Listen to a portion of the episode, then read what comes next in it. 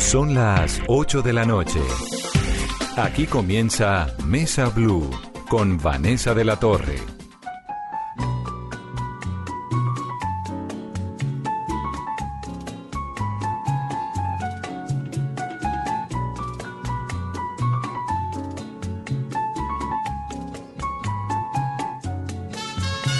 que tratas de insinuarme con tus actos.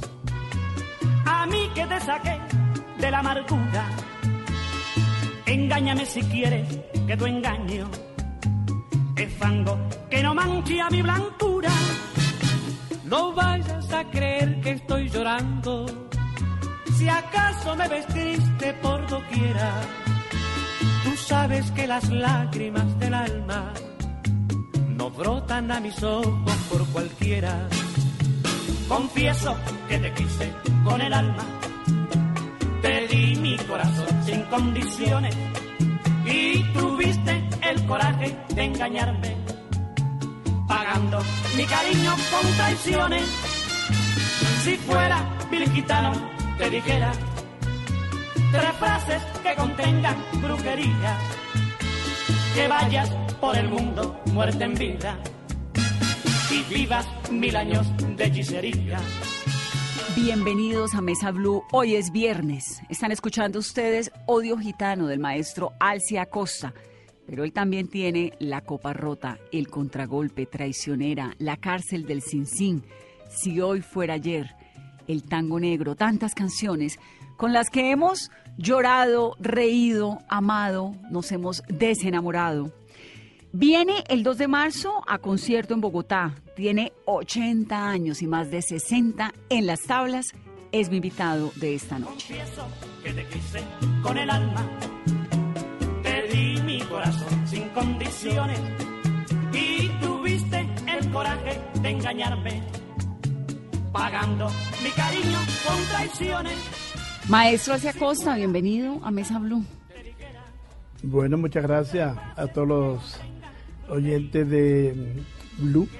Estamos aquí con todos ustedes para cualquier inquietud que tengan sobre mi show 80 años, ¿no? de vida. De vida. Sí, claro, de carrera cuánto, 60. Por lo menos. De, sí, de estar en la música 60 años. No, de pronto un poquito más porque de estar tocando el piano y cantando llevo 54 años. Y yo antes de ser pianista y cantante fui pianista únicamente durante 10 años, así que 64 años más o menos estar en la música. Claro, usted arranca su carrera como pianista. Sí, cuando tenía 19 añitos, 19. estaba sardinito. ¿Y por qué le dio por el piano? Usted es de Soledad Atlántico, ¿no? Eh, sí, sí, Porque, porque en una tierra donde hay, no sé si me dicen, no, es que Cumbia. eh, quise tocar acordeón. Sí, Ah. pero piano, ¿por qué? no fíjate que en Soledad no, más Soledad más, más que todo era la cumbia. La cumbia, claro. Claro. Pero no, allá en la familia, mi abuelo era apellido Cervantes, ¿no? Yo soy Acosta Cervantes. Y allá en Soledad, Cervantes es sinónimo de, de músico, de música. Mis tíos, mis tías eran cantantes, tocaban guitarra, tocaban eh, instrumentos de percusión. Y a mí desde niño yo veía a mi. Tenía un tío que se llamaba Teodoro, que cantaba muy bien, tocaba la guitarra y cantaba unos boleros muy bonitos, ¿no? Y desde ahí yo le cogí cariño al bolero y a la música, ¿no? Pero cuando ya tuve uso de razón por ahí, tipo 15 años, 14, 15 años, me llamó la atención el piano. Y para mí fue bastante complicadito porque en esa época tener un piano era gente muy adinerada y mi papá era supremamente pobre, ¿no? Pero bueno, eh, mi papá no me quitó la idea con sacrificio y todas esas cosas. Logré estudiar unos cuatro o cinco años de piano, teoría y solfeo. ¿En dónde estudió? Yo estudié en Bellas Artes en Barranquilla, pero antes de eso tuve una profesora particular que se llamó Ana Carrasquilla En Soledad. en Barranquilla. Barranquilla. Era muy amiga de mi Bueno, los que no saben, Soledad es a la Barranquilla, ¿no? Claro, Entonces, Soledad pertenece al área metropolitana, pero Soledad es una ciudad. sí. Soledad hoy en día tiene 700 mil habitantes, imagina. Y bueno, ahí vivo y ahí estoy con mi gente y desde muy niño entonces me llamó mucho la atención la, la música, ¿no? Porque eso viene de, de parte de mi abuelo. de mis tíos, mis primos. Pero el instrumento que más me llamó la atención a mí fue el piano, porque en ese entonces estaban muy de moda los boleros de la Sonora Matancera. Se le iba a preguntar, ¿de dónde sale el sonido del piano que usted recuerda? De, de los boleros de la Sonora Matancera.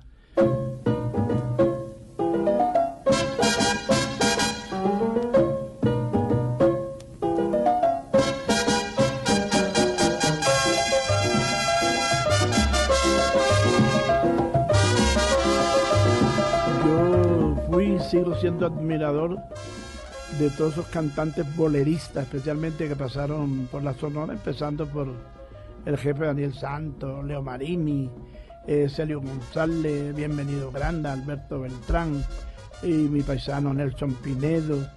Yo les tomé mucho cariño a esos boleristas y bueno, y más que todo el piano.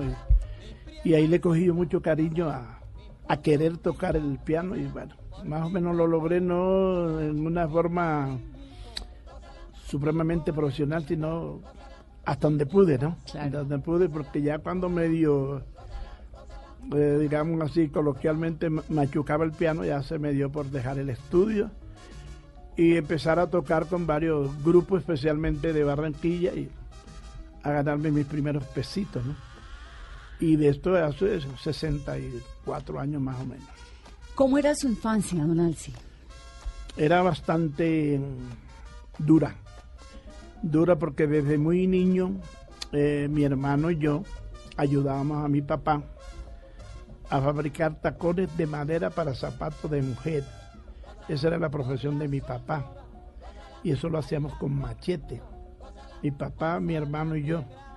Entonces, esa era una pequeña fábrica de tacones de madera pero no era una cosa que producía mucho dinero, y nosotros éramos siete hermanos, mm. Eh, dos varones y, cinco mujeres. Y bueno, bastante duro. Entonces, a raíz de que ayudaba mucho a papá, el estudio para nosotros no fue el mejor, ¿no? Mi mamá era una mujer muy sensible, muy romántica. Entonces, ¿qué pasaba? Que como mi papá hacíamos los tacones en el día, en la tarde los llevaba a entregar a, a una zapatería. teníamos que venir a papá a casa para que nos trajera la comida, ya. Y entonces, ¿qué pasa? Mi mamá no nos gustaba mandarnos al colegio sin comer. Claro. Entonces, por eso no dejamos ir al colegio. Para que. Ah, para ayudar a mi papá. Es correcto. Claro. Sí, entonces, a mí no me da pena decirlo, yo duré repitiendo el primer año elemental tres años, pero no por brutos, sino que mi mamá me sacaba del colegio por ese motivo, ¿no? Porque ayudábamos a papá y entonces no había tiempo de ir a estudiar. Entonces los comienzos fueron de la niñez fueron bastante, bastante duros, ¿no? Era una familia pobre. Sí, supremamente pobre. Y bueno, lo que ganaba papá a duras penas para la comida, para, para la menos, menos mal que teníamos nuestra casita propia, ¿no? ¿Y qué, ¿Y qué escuchaban en esa casa? Bueno, eh, Resulta que, vuelvo y te repito, mis tíos eran, músicos? Y tengo entendido que mi papá también en su época fue músico. Los Cervantes. Más, joven. Y eh, estaba muy de moda eh, los boleros. Bueno, en Soledad toda, la vida ha sido tierra de cumbia, ¿no? Cumbia folclórica. Ahí hay una cumbia, bueno, yo creo que ya se acabó porque el director murió hace un par de años. Se llamó la cumbia soledeña y entonces con esa cumbia habían varias, ¿no? Y entonces habían diferentes ritmos. Yo recuerdo que yo iba a escuchar mucho a mi compadre que era baterista, tocaba en una orquesta, ¿no? ahí tocaban de todo, pero en ese entonces no existía la salsa. Los ritmos eran totalmente distintos, ¿no? Estaba muy de moda los boleros, los pasodobles, eh, las cumbias, tocar con porro, guaracha no existía la salsa. Claro, la salsa llega como en los 70. No había reggaetón, no había champeta, nada de esas cosas. Así que yo me crié oyendo esa música, pero le cogí mucho, mucho, mucho cariño al, al bolero, ¿no? ¿Y pudo terminar el colegio o no? No, mi colegio, yo por lo menos no alcancé a ser bachiller, ¿no? A duras penas. terminé la primaria y eso la terminé estudiando de noche porque cuando yo estaba estudiando la primaria se me dio por meterme a Bellas Artes. Al piano. Es correcto. Bueno, y entonces ahí ya después me, dio como pereza. Y, cuando ya medio empezaba a tocar el piano, dejé mis estudios en Bellas Artes y me empecé a ganar mis primeros pesitos, ¿no? Ahí arranca a tocar con quién, el piano. Yo empecé con un grupo de muchachos. Estoy hablando, yo tenía ahí como unos 20, 21 años. No, 20, 20 años. Eh, un grupo de muchachos que se llamaba, era una semejanza de la Sonora Matancera, pero guardando las proporciones, ¿no? Un grupo de muchachos eh, se llamaba Los Jóvenes del Ritmo, pero tipo Sonora, dos trompetas, piano, timbales, bongo y cantante, era un grupo pequeño. Resulta que el director era el pianista, se llamó Lucho Vetter, ¿no? Entonces el señor se murió entonces ya yo medio me defendía con el piano, entonces los muchachos acudieron a mí. Entonces ahí empecé yo a ganarme mis primeros pesitos como pianista, jóvenes del ritmo. Después fui escalando posiciones, entonces llegó una orquesta de señores, que el más sardino era yo, ¿no? El más joven de esos señores tenía por ahí unos 50 años, era una papayera y era algo insólito, una papayera con piano, imagínate. ¿Cómo te parece? Y resulta de que esos señores tenían... ¿Cómo sonaba? Imagínate. Y tocaban un cabaret. Pero la papayera en un cabaret. En un cabaret y con piano. Con piano, claro. Porque es que en el cabaret hay un piano, entonces como que el dueño del cabaret le exigía que llevaran un pianista, una papayera. Y entonces los señores fueron a hablar con mi papá y mamá porque yo era menor de edad, yo todavía 19 años más porque eso se empezaba a tocar de 10 de la noche a 4 de la mañana. Claro. Claro. Mi papá y mamá hablaron con los señores, entonces los señores me recogían en un punto que yo llegaba de soledad y de ahí nos íbamos para el cabaret a tocar y después me regresaban al punto y me iba para soledad. En ese cuento anduve como unos 4 o 5 meses. Después llevo una orquesta ya, orquesta. No, de esta parte eh, gustaba mi modo de tocar, ¿no? Entonces, ahí en ese, en ese cabaret, yo me ganaba por noche, mira cómo pasa el tiempo, como unos nueve pesos por noche. No miles, no, nueve. pesos. Y eso era más de lo que se hacía, esa era la orquesta papayera, ¿no? Sí. La papayera con piano. Sí. Y eso era mucho más de lo que se hacía con la anterior, con la banda claro, de los Claro, no, porque con la anterior, mira que nos salió una gira para Santa Marta y el tipo que nos también para un cabaret nos llevó y nos trató muy mal y bueno, para no alargarte el cuento, yo regresé a mi casa con dos pesos, imagínate. ¿De la gira? Nos volamos del tipo. Era para tocar un caballo, pero el tipo era mala persona y no nos pagaba. A duras penas nos daba la comida y dormía y dormíamos en una casa toda fea y mal, mal, mal. Pero como éramos muchachos. Y cierta noche no les volamos. Y yo llegué a la casa con dos pesos, imagínate. Entonces después cuando la papayera me ganaba por noche nueve pesos y más o menos me rendía, ¿no? ¿Y qué decía la mamá en esa época? No, la mamá estaba contenta. mamá y lo mío porque todavía no me había casado. Claro. Yo me casé a los 21 años, ¿no? Y le ayudaba, digamos, a la mamá le alegraba que su hijo fuera claro. músico. Sí, sí, sí, porque ya trajo una platica a la casa. después me buscó una orquesta ya más, mejor, mucho mejor. Y ya, como te digo, de mucha importancia en Barranquilla y entonces, mira que ahí eh, de entradita el Señor me, buscó para 24 y 31 de diciembre. Y por cada toque me iban a pagar 30 pesos. Eso ya era. Ahora estoy yo emocionado, no lo pensé dos veces. me tocó despedirme de mis viejitos. no, tranquilo, mijo, vaya, porque usted va a progresar. y Entonces ahí fui escalando posiciones, ¿no? Y anduve por buenas, buenas orquestas. Yo recuerdo con mucho cariño a la orquesta de maestro Nuncira Machado, con quien grabé varias canciones con el piano. ¡Óyela! Óyeme, pollito, ven, baila mi pachanga. Oh, oh, oh, baila mi pachanga. Óyeme, pollito, ven, baila mi pachanga. Al maestro Pello Torres de Cincelejo Los Diablos del Ritmo, al maestro Francisco Y era una época como de muchas orquestas y una época muy musical, sí, Sí, había música por todos lados.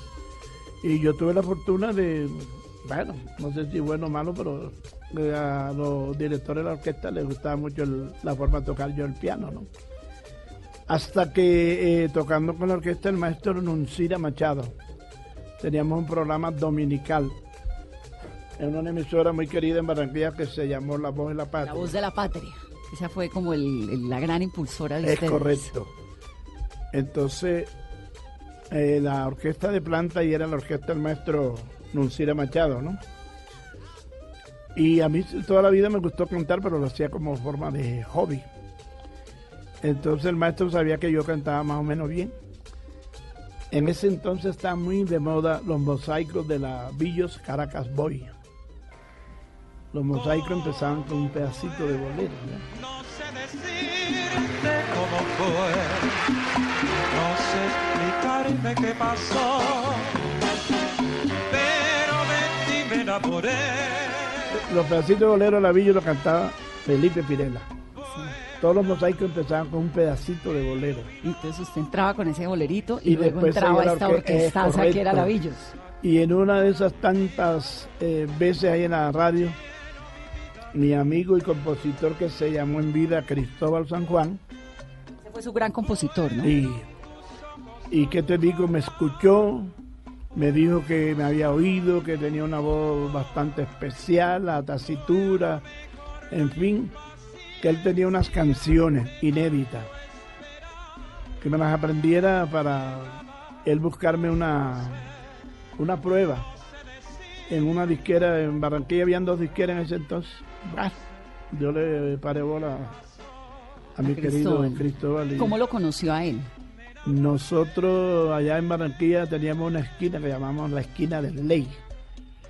Ahí cotidianamente, a partir de las 10, 11 de la mañana, nos reuníamos como hasta las 3, 4 de la tarde.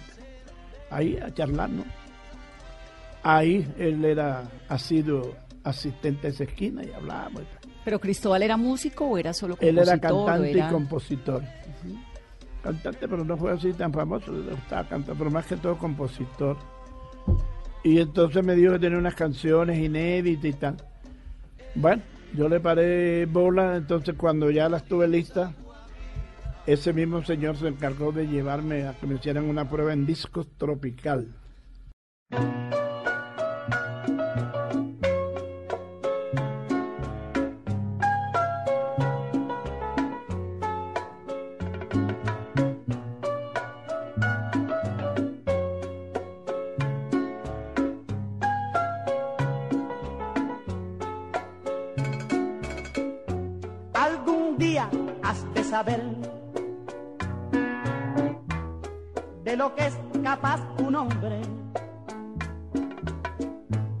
Cuando un dolor sin nombre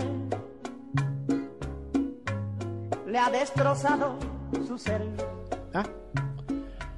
Entonces en disco tropical pasó el tiempito, no pasaba nada con la prueba. Allí no había salido odio gitano todavía. Nada. Nada.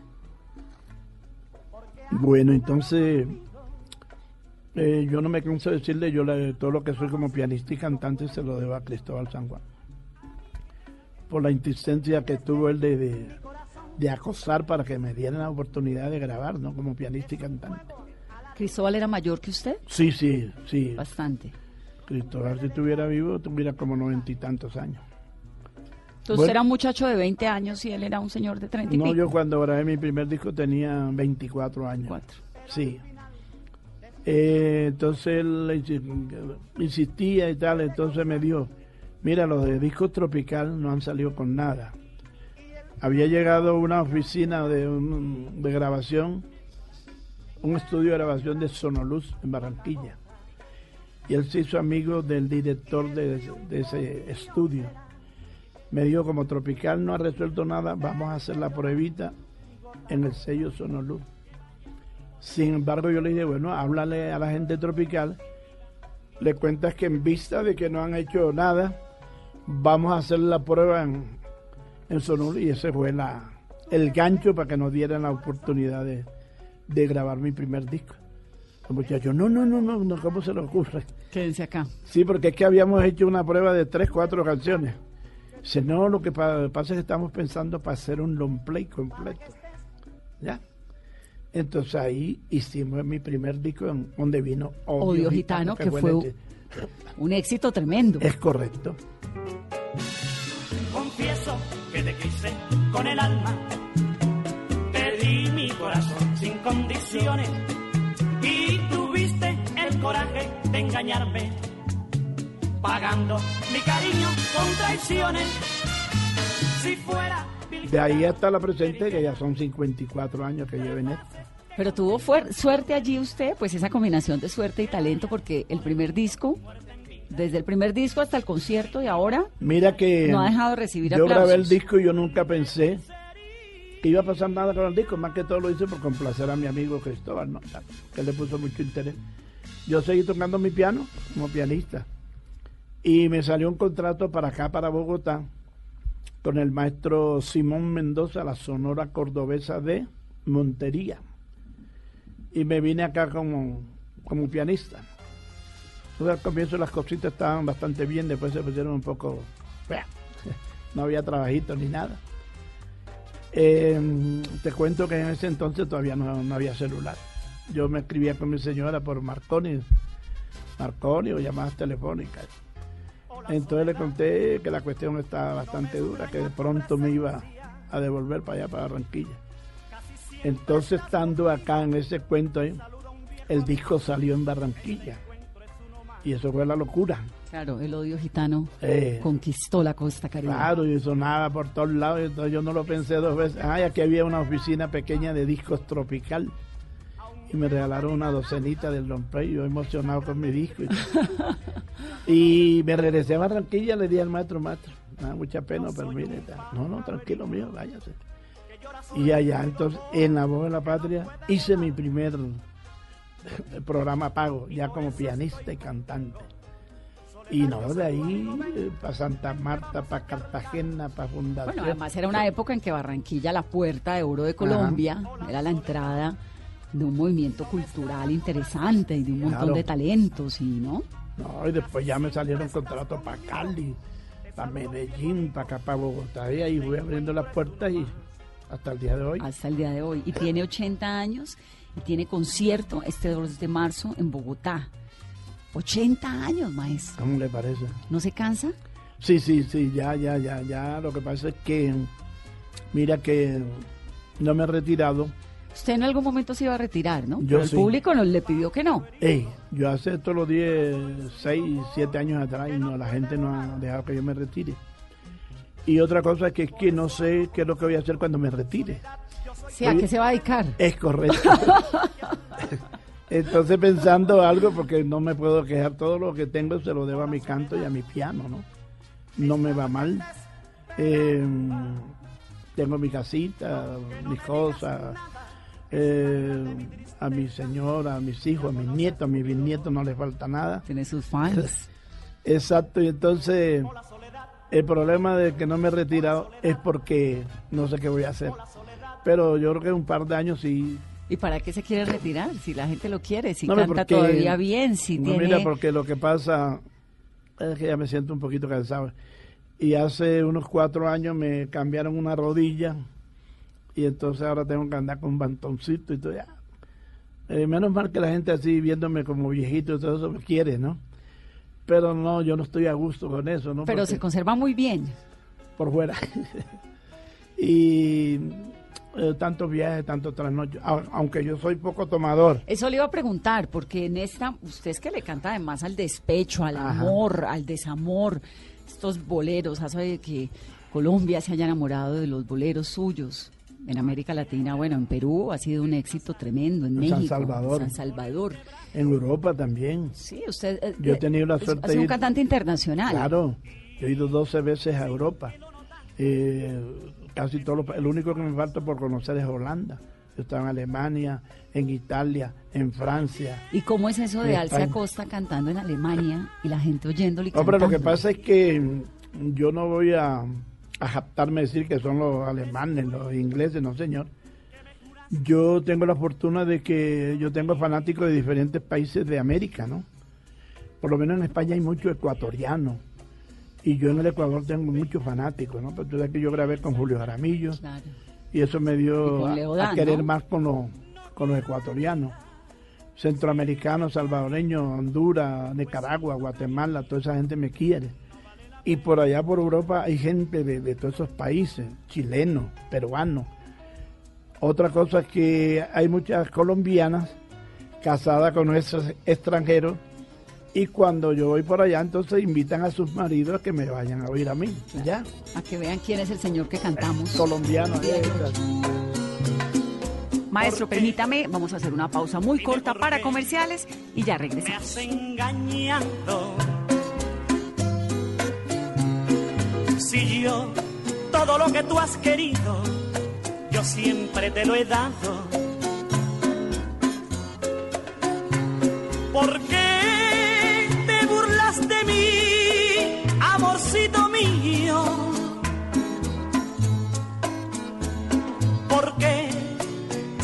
que te he querido me das tan mal pago? Toma este puñal, ábreme las venas quiero desangrarme hasta que me muera. No quiero la vida si he de verte ajena, pues sin tu cariño no vale la pena.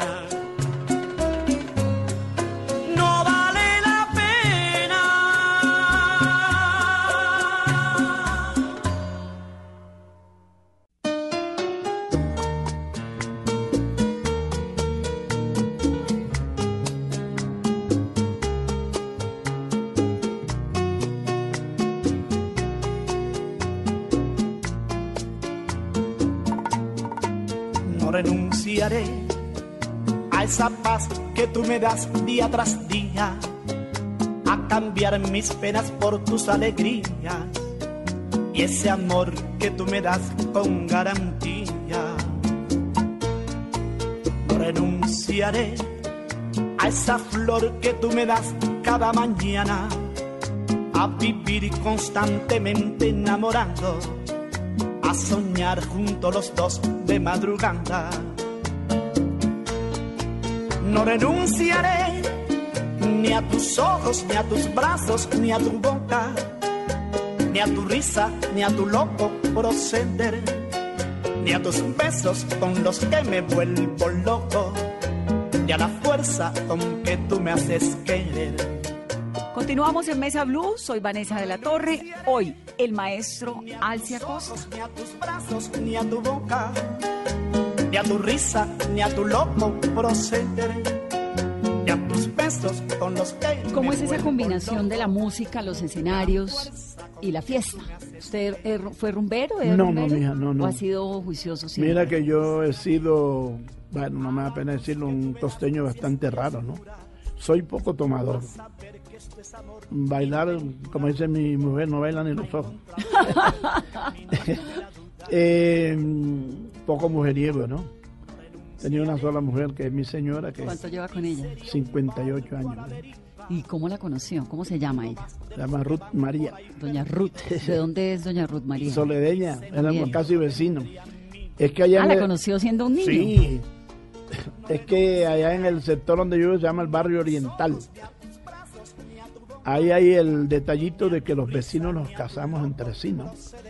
Y yo no podía hacer la excepción. Mi señora vivía en la esquina y yo vivía en mitad de cuadra, ¿ya?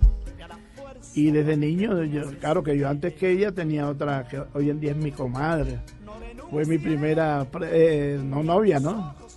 que me gustaba mucho. Pero a mi señora sí me la conquisté y... ¿A los cuántos años la conoció? Bueno, desde siempre la conoció porque era vecina, pero ¿a los cuántos? Nosotros duramos apenas un año de amor. Al año nos casamos. Eh, ella 19 años, yo 21. Peladitos. O sea que la conocí a los 20. Porque al año del de, amorío nos casamos. Y ya de esto hace 58 años, mi única novia y mi única señora, lógicamente. Gabo decía que, que el secreto del matrimonio con Mercedes era que no hablaban. ¿Cuál es el suyo? Mira que ahorita no, porque ahora viajo con menos intensidad. Pero al comienzo, cuando estaba yo en todo mi apogeo, estaba bien jovencito y bien atractivo, em, yo duraba muy poquito en mi casa. Yo digo siempre que mi señora fue papá y mamá, ¿no? Prácticamente mis tres hijos los crió ella, ¿no? Y mm, yo llegaba uno o dos días y para atrás. Hubo una época que una gira en Estados Unidos, creo que la cuarta, quinta, me duré casi dos meses en Estados Unidos. Y así entonces nos hablábamos ya, después vino los celulares y por teléfono. Claro, porque además en esa época no había cómo llamar todos los días. Bastante, sí, ah, Entonces sí tenía razón Gabo. De pronto es que con esta modernidad estamos hablando mucho.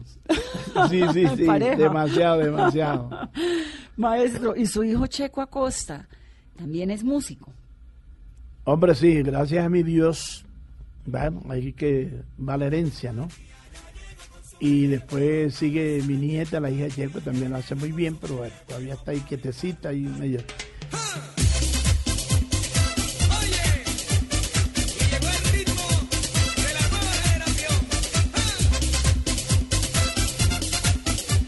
Checo sí, ¿para qué?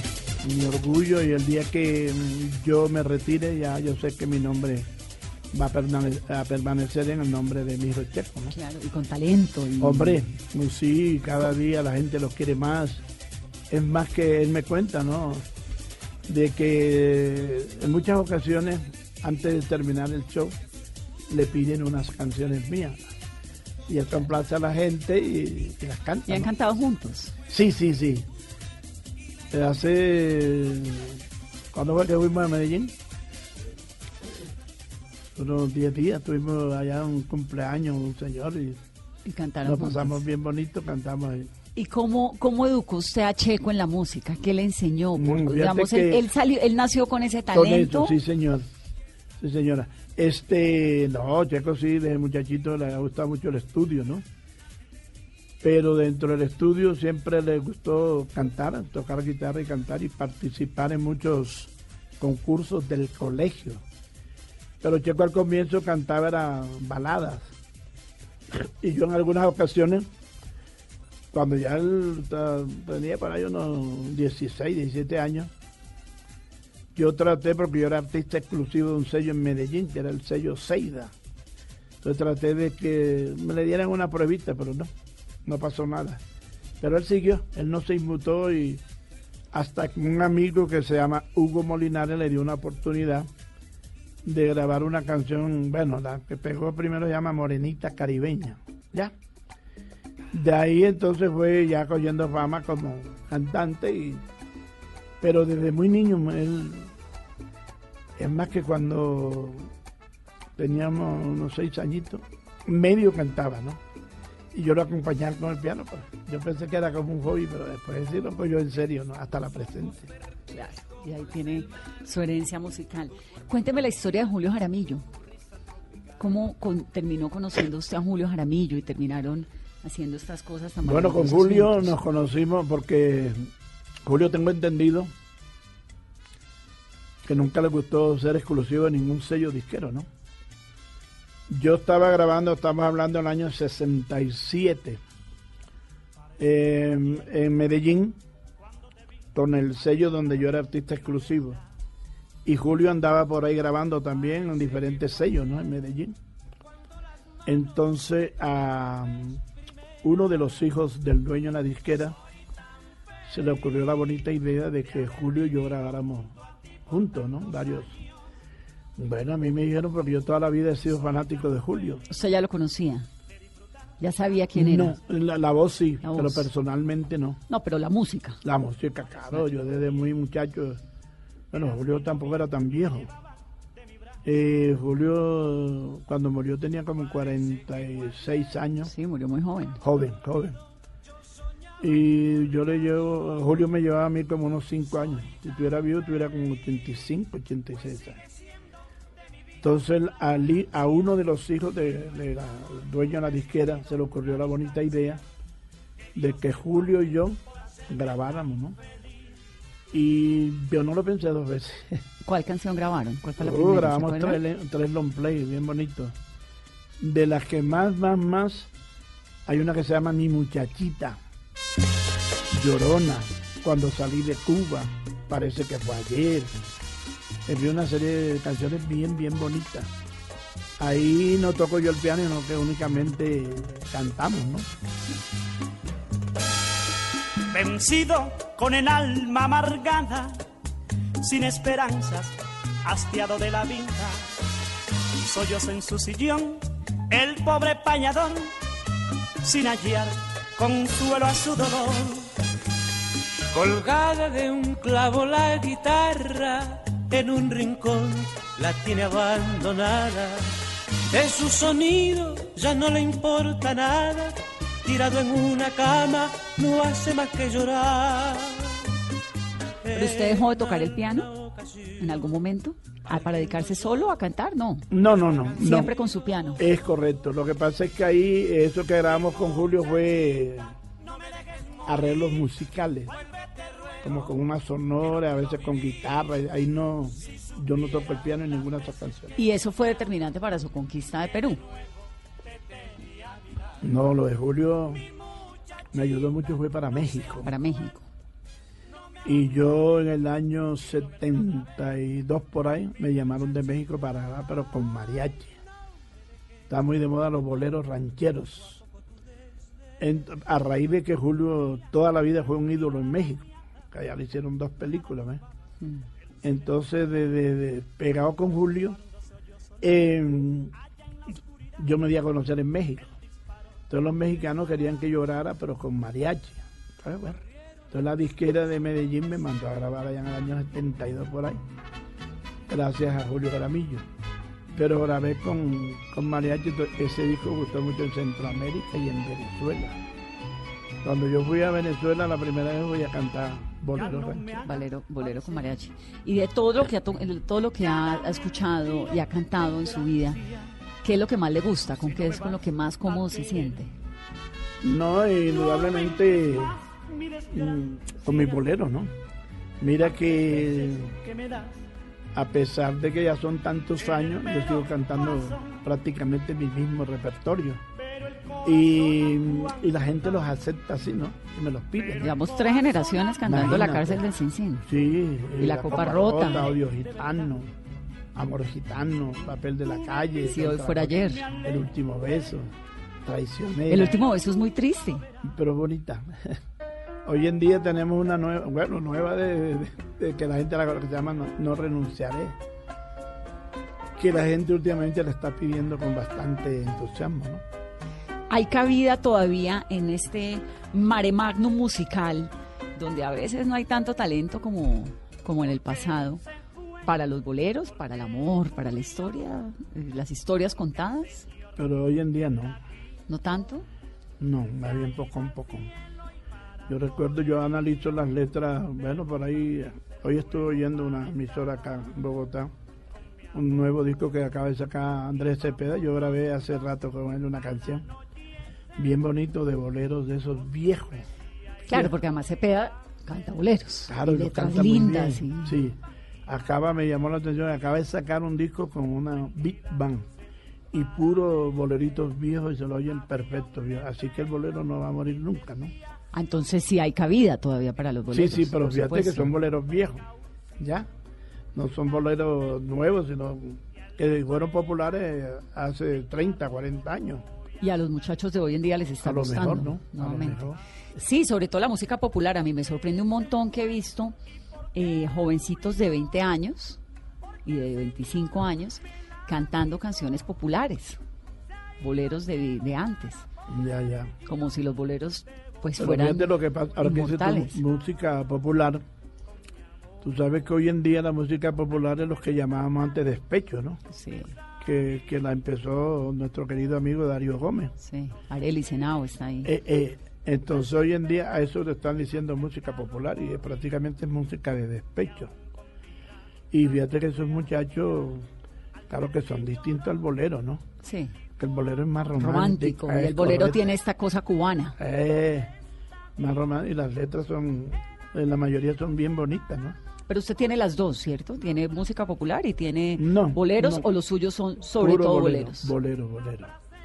Yo música popular. La, ¿no? cop- la última copa es bolero. La copa rota. ¿La copa rota? Bolero, sí. Mozo, sírvame Claro, la claro. copa rota. Es un poquito, a veces mi animador le despecho un poquito. Es bien de despecho.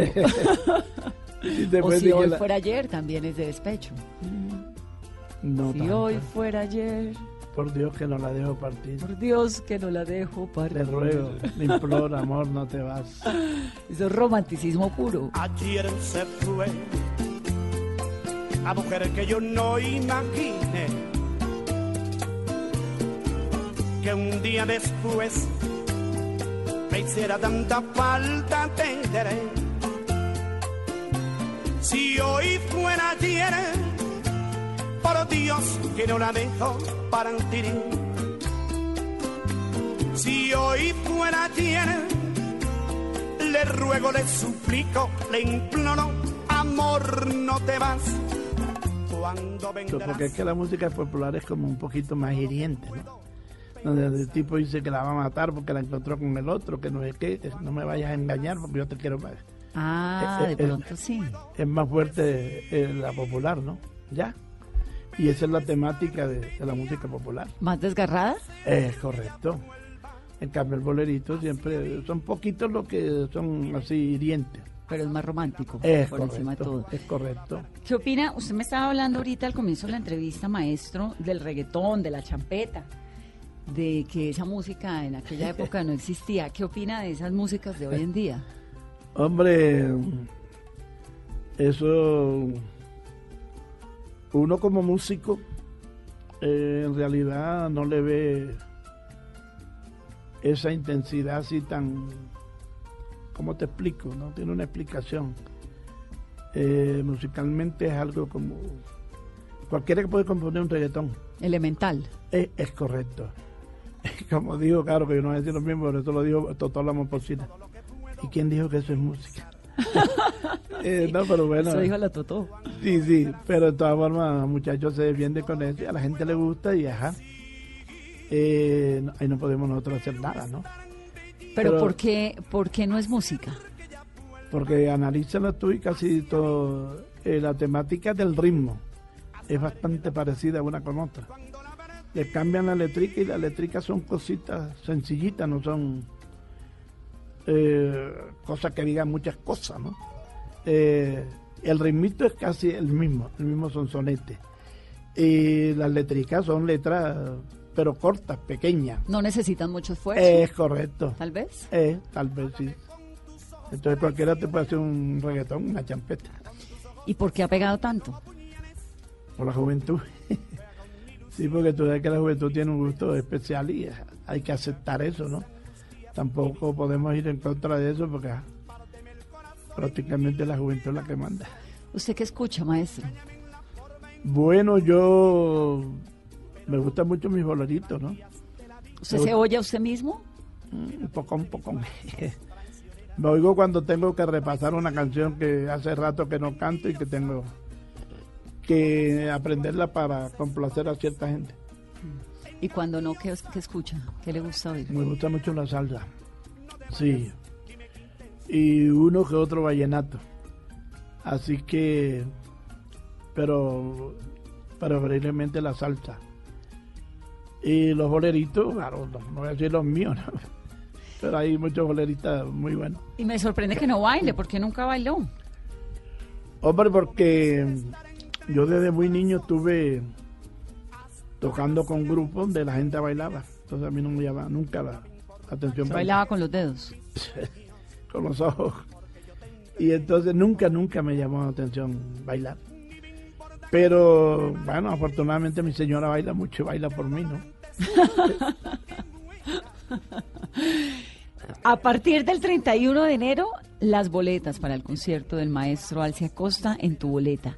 El concierto es el 2 de marzo, ¿no? Sí, señora. ¿Y qué va a cantar, maestro? La traicionera, el contragolpe.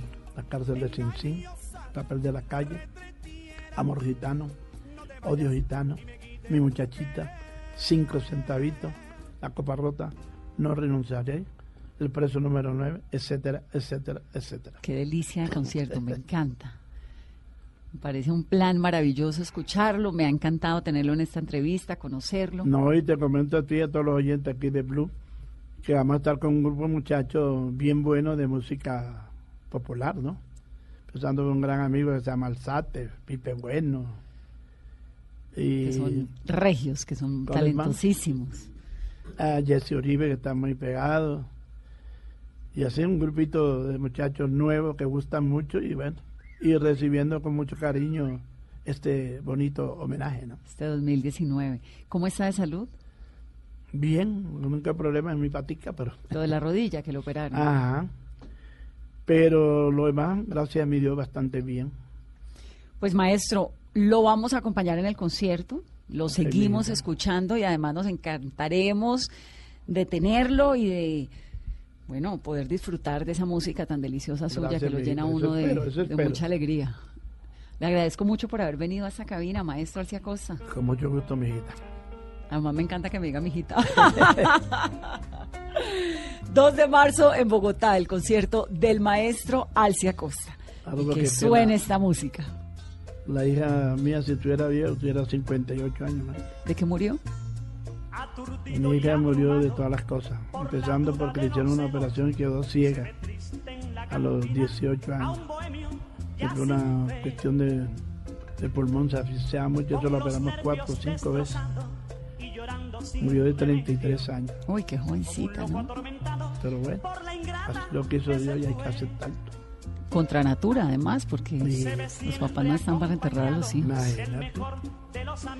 Pero le queda el checo que lo hace quedar muy bien. Eh, y ahora peleando con mi bisnieto. Y ya mis nietos están grandotes. ¿Cuántos bisnietos tienen? Tres. Tres. Sí, pero hacen como por diez. ¿De cuántos años? El mayor tiene ocho añitos, el otro tiene cuatro y la chiquitica tiene año y dos meses. Bueno, son jardín infantil que no se quedan quietos. creciendo. Qué dicha tenerlo usted, maestro. Gracias por haber venido. Y a ustedes que sigan escuchando esta música deliciosa del maestro. Alcia Costa, que tengan una muy feliz noche. Esto es Mesa Blue. Soy Vanessa de la Torre, sí señor, viene vestido de blue. No te apures, compañero, si me destrozo la boca. No te apures, que es que quiero, con el filo de esta copa, borrar la huella de un beso traicionero que me dio. Mozo, sírveme la copa rota, sírveme que me destroza esta fiebre de obsesión. Mozo Sírvame la copa rota, quiero sangrar gota a gota el veneno de su amor.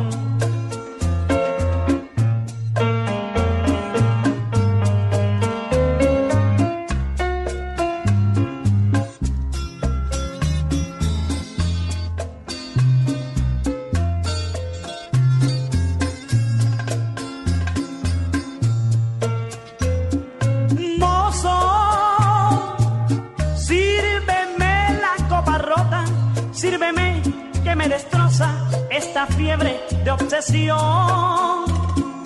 Mozo, sírvame la copa rota, quiero sangrar gota a gota el veneno de su amor.